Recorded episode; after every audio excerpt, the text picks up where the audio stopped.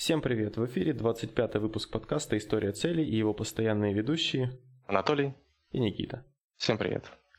Сегодня у нас в гостях Михаил Галейченко, который известен, э, много чем известен Михаил. Думаю, Миш сам расскажет о себе. Миш, привет! Доброе утро!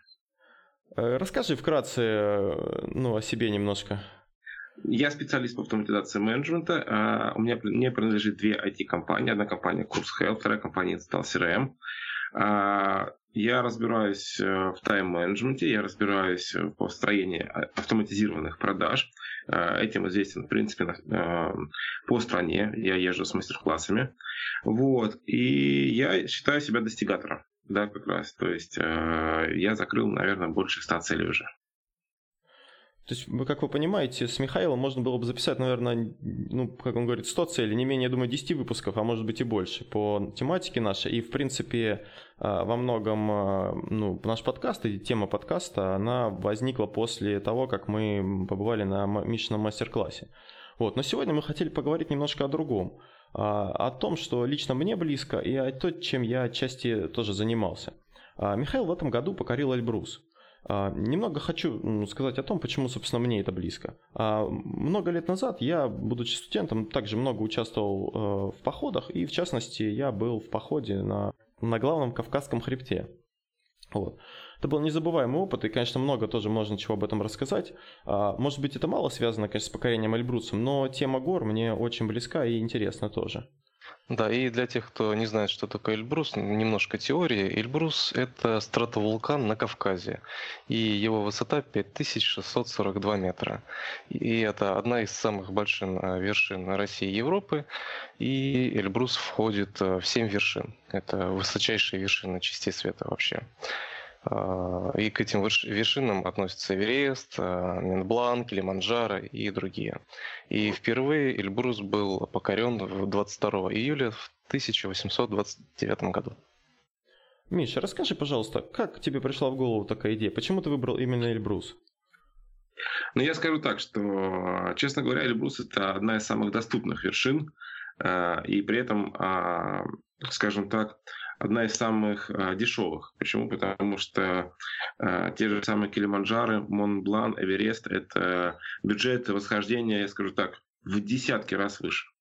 Это раз. Два, с точки зрения логистики, то есть это в России, то есть добираться там 10 часов там на поезде или на самолете 2 часа, то есть ты уже на месте. То есть с точки зрения логистики очень удобно. Ну и плюс ко всему русскоязычные э, гиды, э, русскоязычные, скажем так, э, инструктора, то есть это тоже очень важно.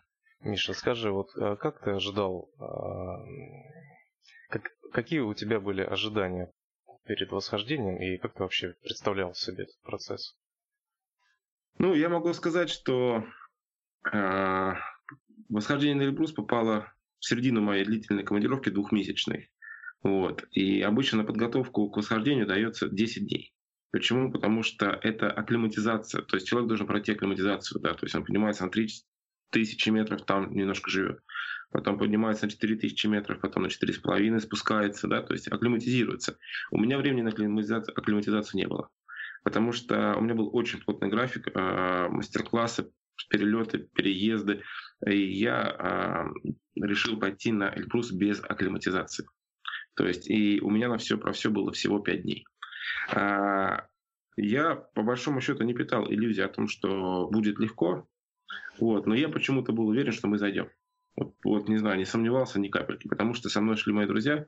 Это очень сильные ребята, да, то есть очень сильная команда, в которых я не сомневался просто ни минуты. Вот. И э, что еще могу сказать, что готовился я, конечно, к этому восхождению, э, можно сказать, за год. Почему? Потому что я понимал, что если ты не занимаешься спортом, если ты не бегаешь, ты не зайдешь. Соответственно, если ты пробегаешь десятку, зайти шансы есть. Да, если ты там выносливый, спортивная какая-то у тебя есть подготовка, ты зайдешь. Вот. А, и я готовился, то есть я и бегал, и марафоны, и а, а, там фитнес, кроссфит, э, да, то есть э, готовился свой организм. Это раз. И два, за месяц до восхождения э, я начал пить мельдоний.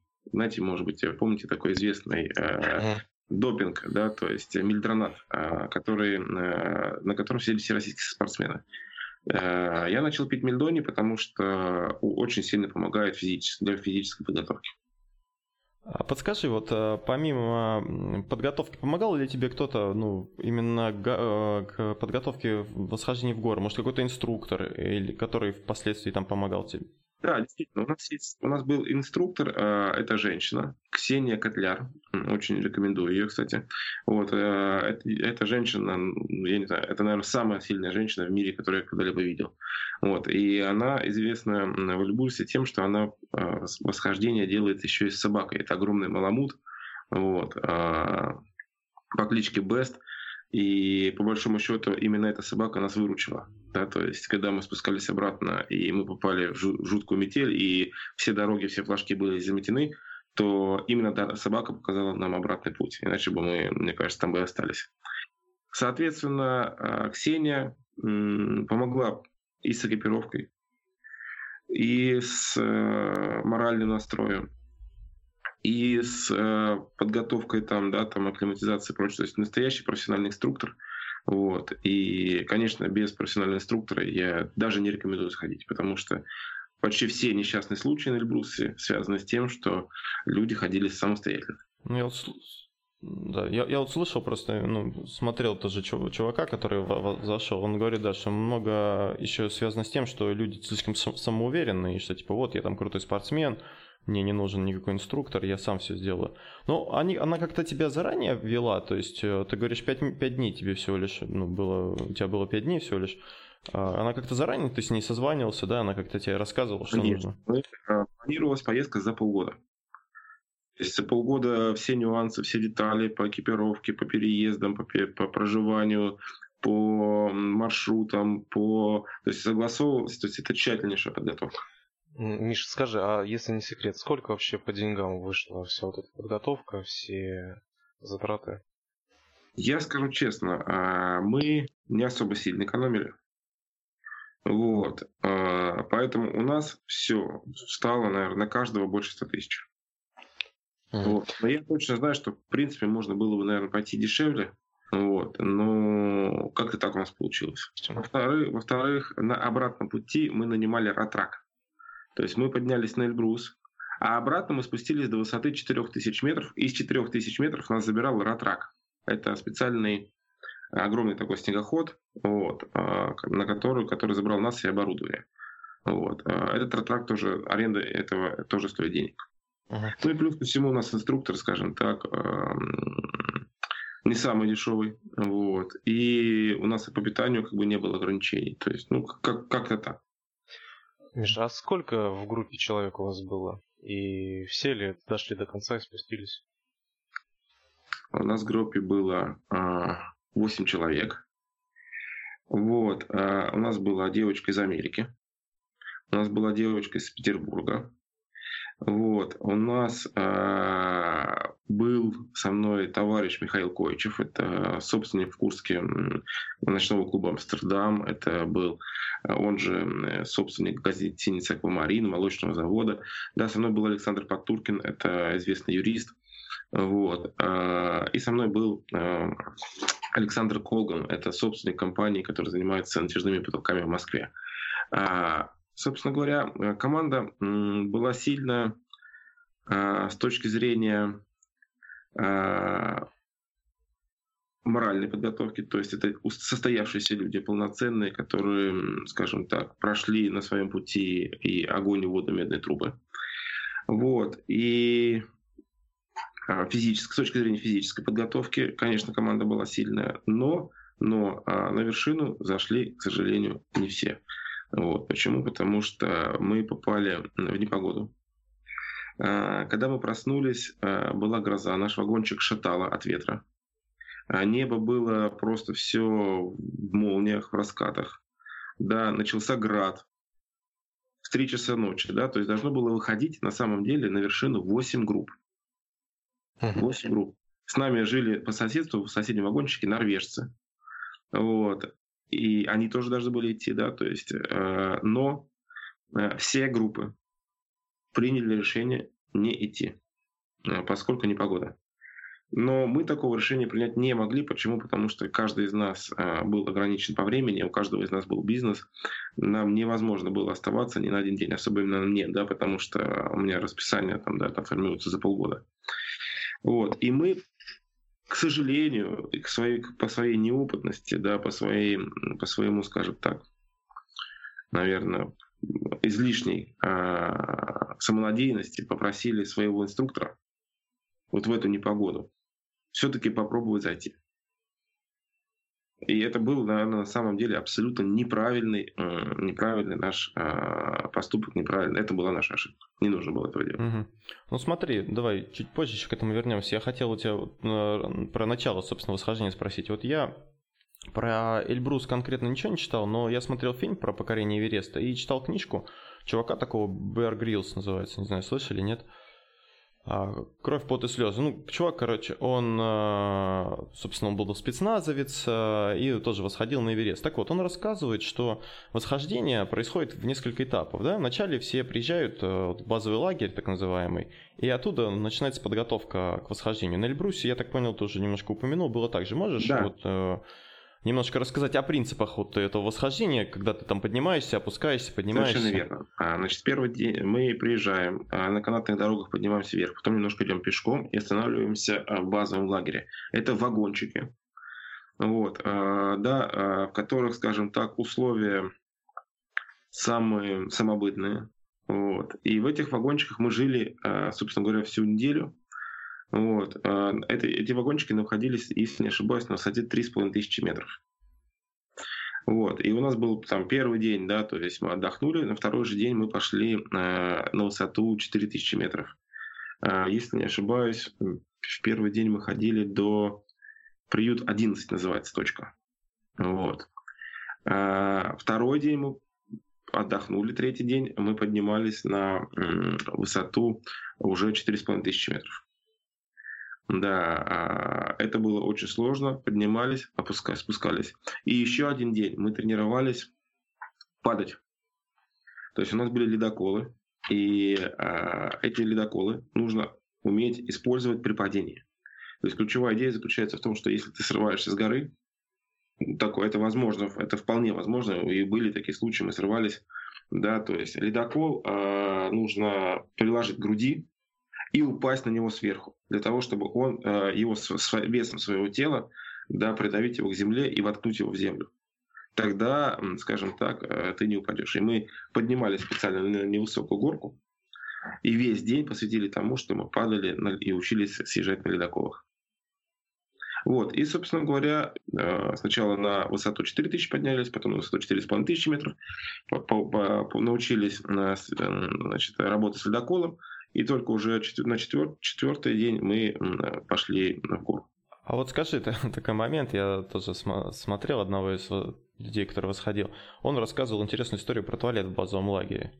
Что из себя представляет туалет?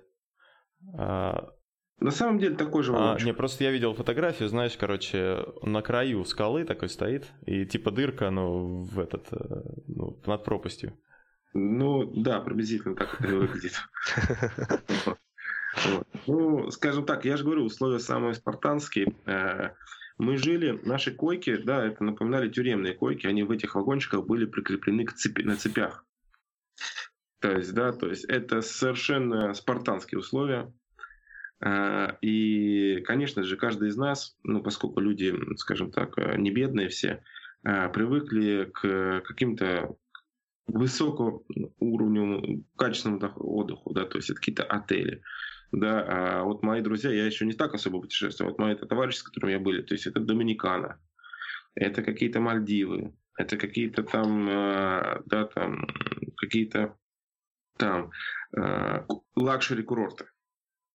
И представляете, то есть люди привыкли да, к комфорту, да, и они попадают в эти вагончики.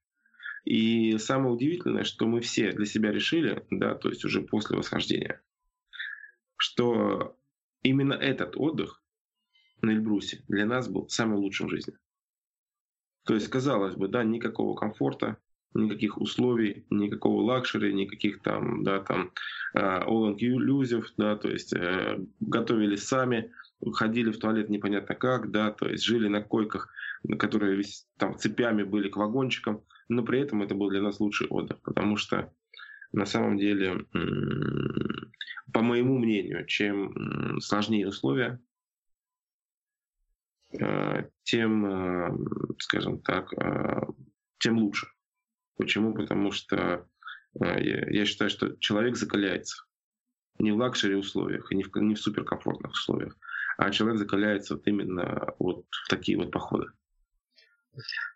Круто, конечно. Скажи, Миш, а вот при э, подъемах, спусках, э, это ведь нужно для того, чтобы более комфортно переносить горную болезнь. Были у тебя какие-то симптомы горной болезни? Я скажу так, что у нас был вот Саша Колган из Москвы. Его горянка накрыла в первый день. Э, и накрыла его конкретно. То есть уже на высоте 3,5 тысячи метров его тошнило, он был зеленый, он не мог идти, мы его реально тащили на себе.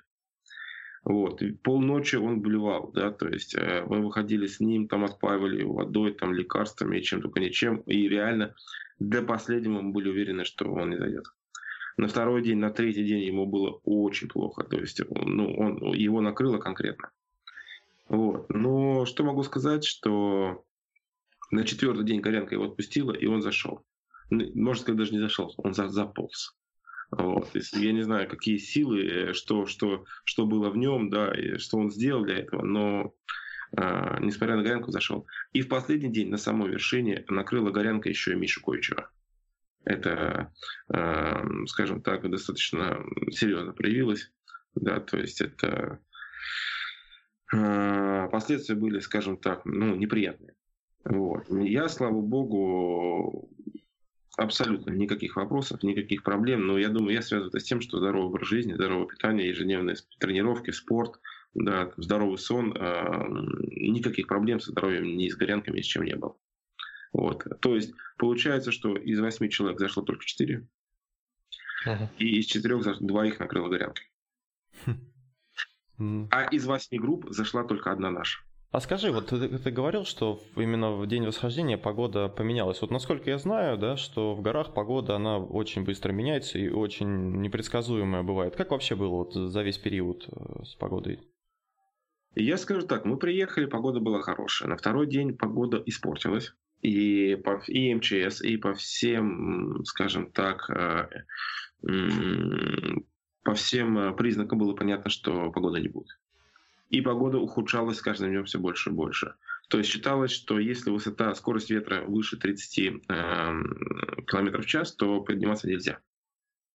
В день, когда мы выходили, она была 50. Ничего себе.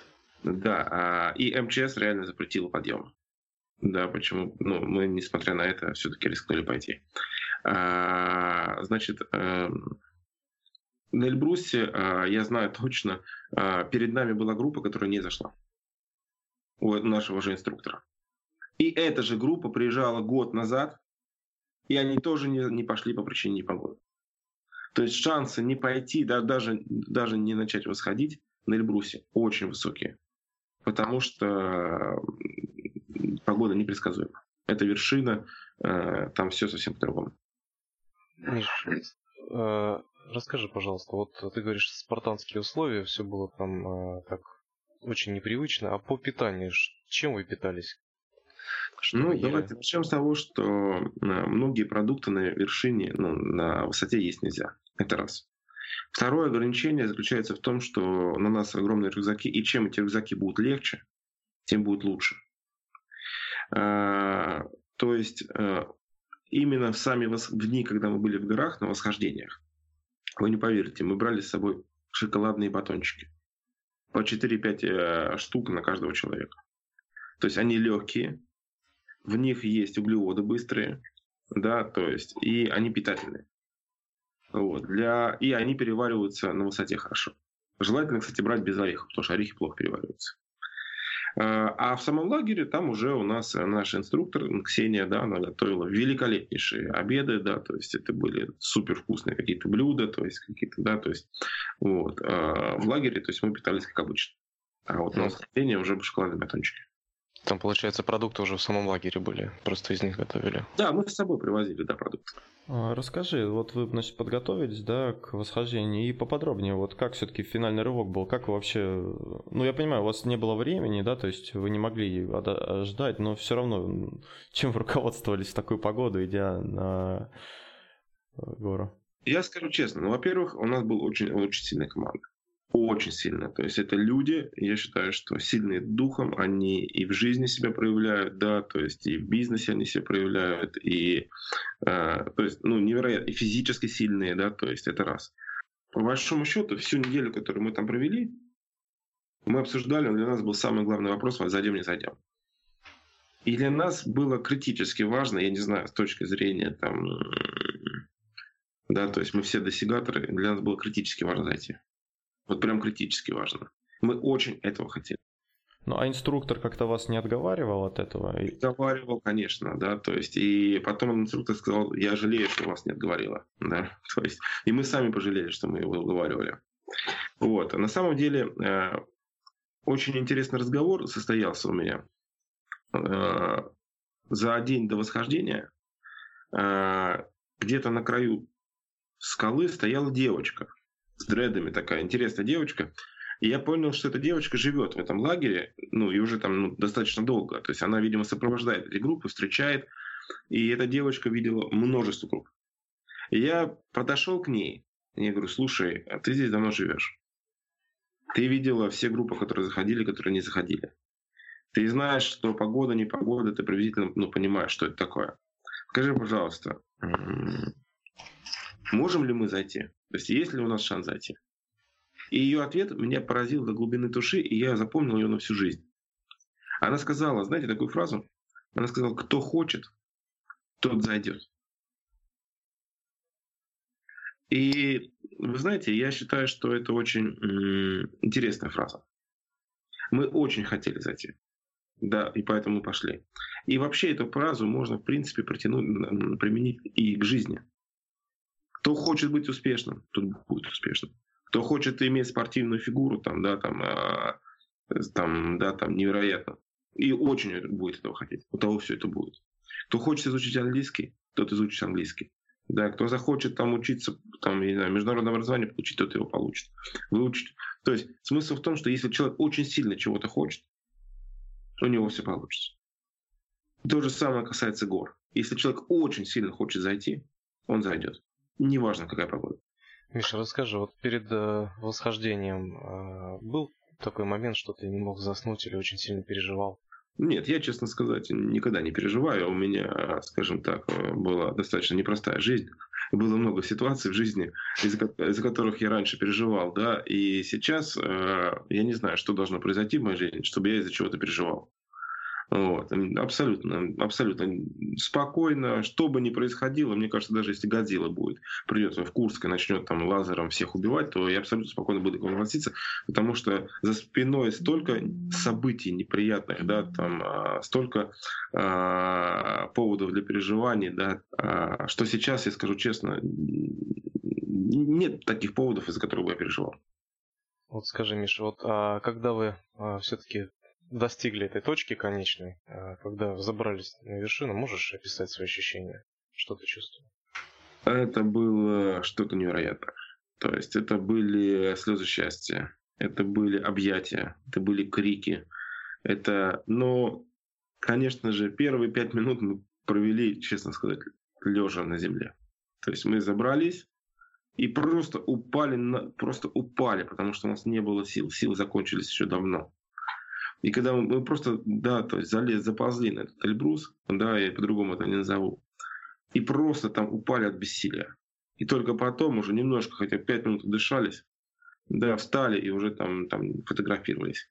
И, знаете, я ожидал, что фотография будет как вершина, там, пика, голубое небо. Я на этой прямо самой вершине стою, а, раскинув руки. На самом деле все было не так.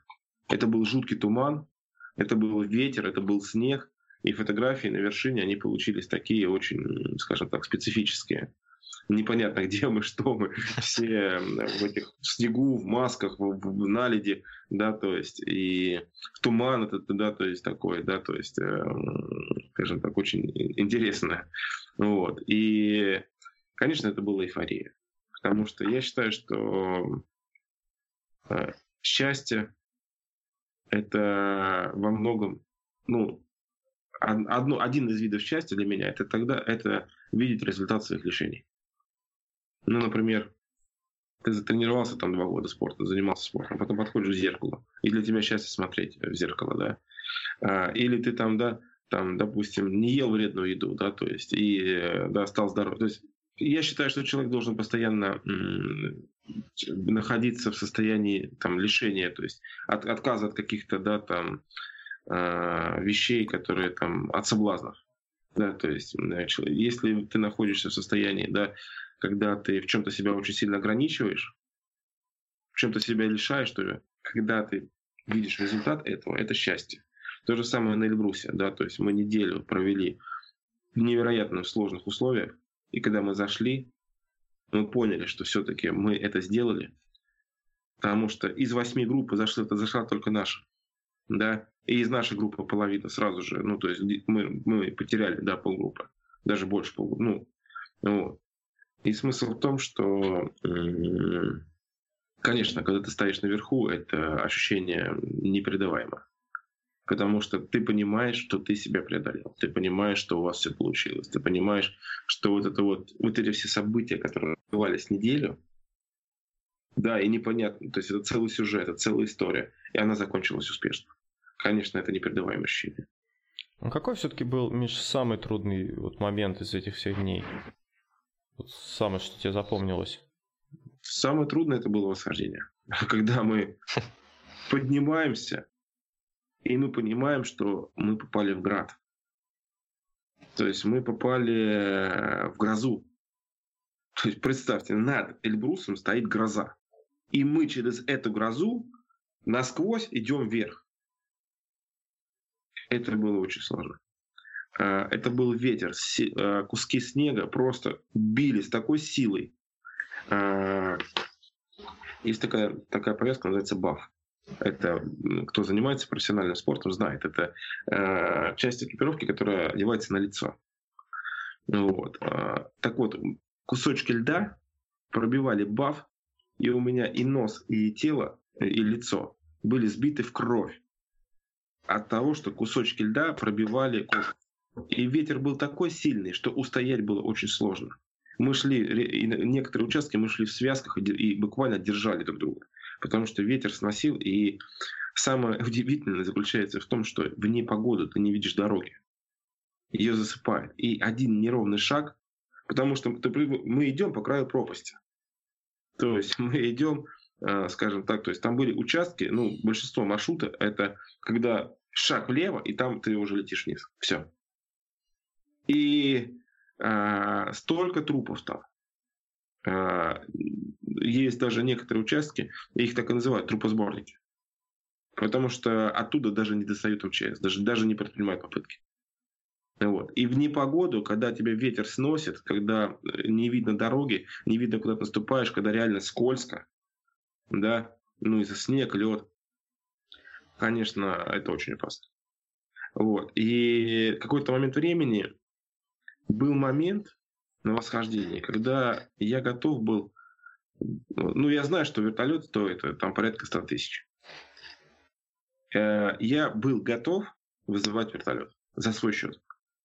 А, но проблема была в том, что так как была непогода, никакой вертолет не вылетит. И не, ну, это бесполезно. Нас никто бы не мог оттуда забрать. Хотя я, я бы отдал бы все. Когда я разговар... рассказал о своих ощущениях э, Михаилу Койчеву, да, то есть он сказал, Миш, ну что ты городишь? Я бы отдал 500 тысяч, чтобы нас оттуда забрали. Но так как мы просто попали в ту ситуацию, когда у нас не было, скажем так, э, выхода, только идти вперед. Нас никто не мог. То есть ну, с высоты, начиная с 5000 метров, назад дороги уже нет. Тебя никто не заберет. Ни вертолетом, ни ретраком, ни одна техника то не проедет. Это бесполезно. Поэтому мы стали в некотором роде заложником ситуации, и нам по-любому надо было идти уже. Мы не могли часть группы оставить. Миша, вот скажи, а назад же тоже надо было спускаться? Ну, то есть... Э, Конечно, да. Там какое-то какое какое время все равно еще назад. Назад полегче было или тоже не очень? Нет, назад сложно. Особенно с условием того, что а, э, метель усилилась, и мы реально дорогу замело. Дорогу замело. Мы понятия не имели, куда идти. Я уже сказал, что, во-первых, собака выручала. А во-вторых, в какой-то момент времени мы перепутали маршруты, и мы пошли не туда. И слава богу, Саша Туркин, вот, да, мой лучший друг, а, юрист, а, слава богу, он где-то каким-то чудом увидел флажочек где-то вдалеке. И он был совершенно противоположной стороне, в той стороне, в той, которая не туда, куда мы пошли.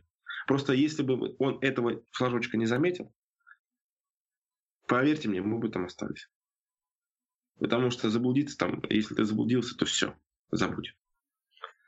Скажи, Миш, а вот э, восхождение на Эльбрус оставило в тебе какие-то, ну, оставило у тебя глубокие впечатления, изменило тебя как-то как человека, и сделал ли ты какие-то выводы после восхождения?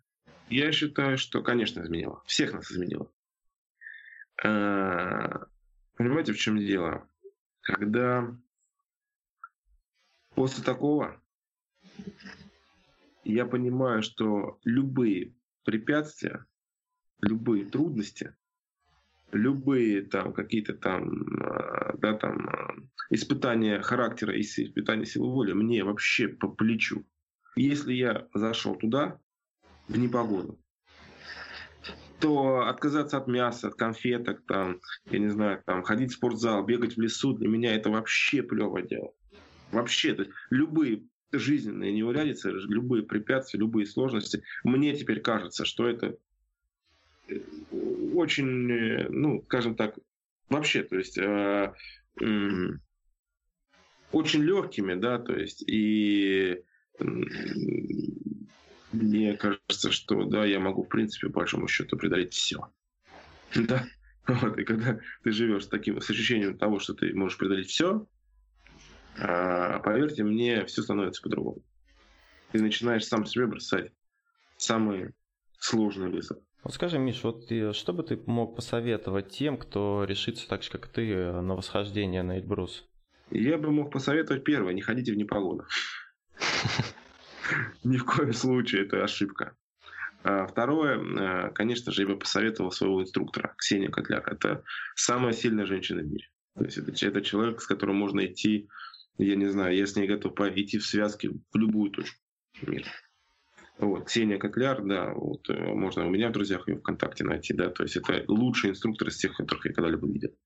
И как психолог, и как специалист, и как ну, невероятно сильный человек. Да, и что бы еще я посоветовал? Я бы посоветовал, скажем так, э, я бы посоветовал идти. да, то есть я бы посоветовал идти, потому что это приключение, которое, знаете, одно из самых знаковых в жизни. Вот. И там в старости мы будем вспоминать именно такие моменты. Ну, я так понимаю, Миш, что, наверное, есть смысл брать э, ну, больше большой временной лаг, да, чтобы ты в случае чего мог переждать и потом подняться. Или там, если ты не, не получилось, то все уже. Не совсем. Обычно группа дается 10 дней. И у тебя для маневров есть всего 3 дня. То есть ты можешь на день раньше пойти или на день позже. Угу. Но часто бывает, что непогода, она может вообще, в принципе, весь период твоего пребывания э, быть непогода. Вот. И ты ни день раньше, ни день позже смысла никакого нет, потому что и все три дня будет, ну, скажем так, не очень хорошая погода. Поэтому тут только все зависит от, ну, от удачи и от, скажем так, от Бога, да, то есть на погоду вы никак не повлияете. Ну вот смотри, вот еще вопрос такой по физической подготовке. Все-таки ты, ну, мы знаем, да, ты в хорошей находишься физической форме, ты постоянно занимаешься спортом, но вот человек, который, ну, например, нерегулярно занимается или там как-то, вот ему все-таки, ну, надо же как-то физически подготовиться, правильно? Я скажу так, на Эльбрусе я где-то услышал такую фразу. Если ты бегаешь десятку, ты зайдешь. Угу. Соответственно, если вы хотите подготовиться к Эльбрусу, сделайте так, чтобы пробежать десятку для вас было несложно. Миш, скажи, а есть какие-то планы там по покорению других вершин? Конечно. А, конечно. А, я скажу так, что сейчас идет активный разговор о том, чтобы в начале следующего года подняться на Килимаджаро. Это гора в Африке.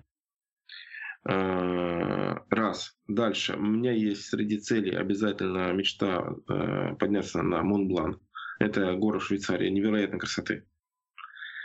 Вот. И, и все.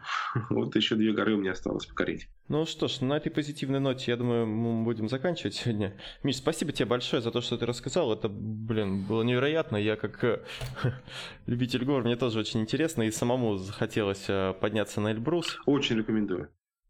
Вот, Вам но... большое за интересные вопросы. Вы действительно молодцы. Мне очень нравится то, чем вы занимаетесь. Я желаю вашему проекту искренне успехов. Да, и я считаю, что, конечно же, а, и вопрос целеполагания, и вопрос здорового образа, образа жизни. Это очень важные вопросы, которые нужно поднимать и обсуждать. Вы молодцы, делаете хорошее дело. И я желаю успехов вашему проекту. Спасибо большое, Миша. Добро. До свидания. Счастливо всем. Это был 25-й выпуск подкаста «История целей». А, подписывайтесь на нас в группу ВКонтакте, в iTunes, ставьте лайки, пишите комментарии. А, Еще хочу добавить, что у Михаила в следующую субботу будет мастер-класс в Курске. 1 а, декабря, да. Но билетов, я так понимаю, уже практически нет, поэтому шансов мало, что кто-то попадет уже. Хотя, может быть, еще есть возможность такая. Но я не знаю, Никит, как мы с тобой проведем небольшой репортаж оттуда такой в формате спешала. Ну, надо будет обсудить этот момент. Угу. Вот, так что, если вам интересно, что будет на мастер-классе, можете написать нам в комментарии, мы тогда с Никитой соберем информацию и потом об этом это обсудим. Спасибо. Да, спасибо. Спасибо Мише, который уже ушел. Это был 25 выпуск подкаста, как я уже сказал, и его постоянные ведущие Анатолий и Никита. До новых встреч. Здесь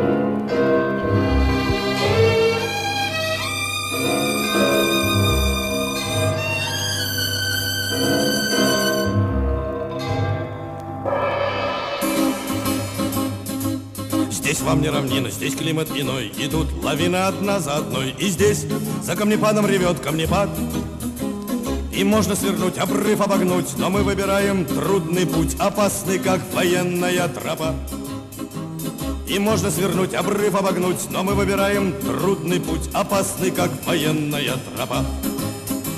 Кто здесь не бывал, кто не рисковал, тот сам себя не испытал. Пусть даже внизу он звезды хватал с небес. Внизу не встретишь, как не тянись, за всю свою счастливую жизнь Десятой доли таких красот и чудес Внизу не встретишь, как не тянись, за всю свою счастливую жизнь Десятые доли таких красот и чудес нет алых роз и траурных лент. И не похож на монумент Тот камень, что покой тебе подарил. Как вечным огнем сверкает днем Вершина изумрудным льдом Которую ты так и не покорил. Как вечным огнем сверкает днем вершина Изумрудным льдом, которую ты так и не покорил. И пусть говорят, да пусть говорят, но нет, никто не гибнет зря. Так лучше, чем от водки и от простуд Другие придут, сменив уют на риск И непомерный труд Пройдут тобой непройденный маршрут. Другие придут, сменив уют на риск И непомерный труд Пройдут тобой непройденный маршрут. Отвесные стены, а ну не зевай Ты здесь на везение не уповай. В горах ненадежный ни камень, ни лед, ни скала. Надеемся только на крепость рук, на руки друга и вбитый крюк. И молимся, чтобы страховка не подвела Надеемся только на крепость рук, на руки друга и вбитый крюк. И молимся, чтобы страховка не подвела. Мы рубим ступени, ни шагу назад И от напряжения колени дрожат И сердце готово к вершине бежать из груди. Весь мир на ладони, ты счастлив и нем И только немного завидуешь тем другим У которых вершины еще впереди. Весь мир на ладони, ты счастлив и нем И только немного завидуешь тем другим У которых вершины еще впереди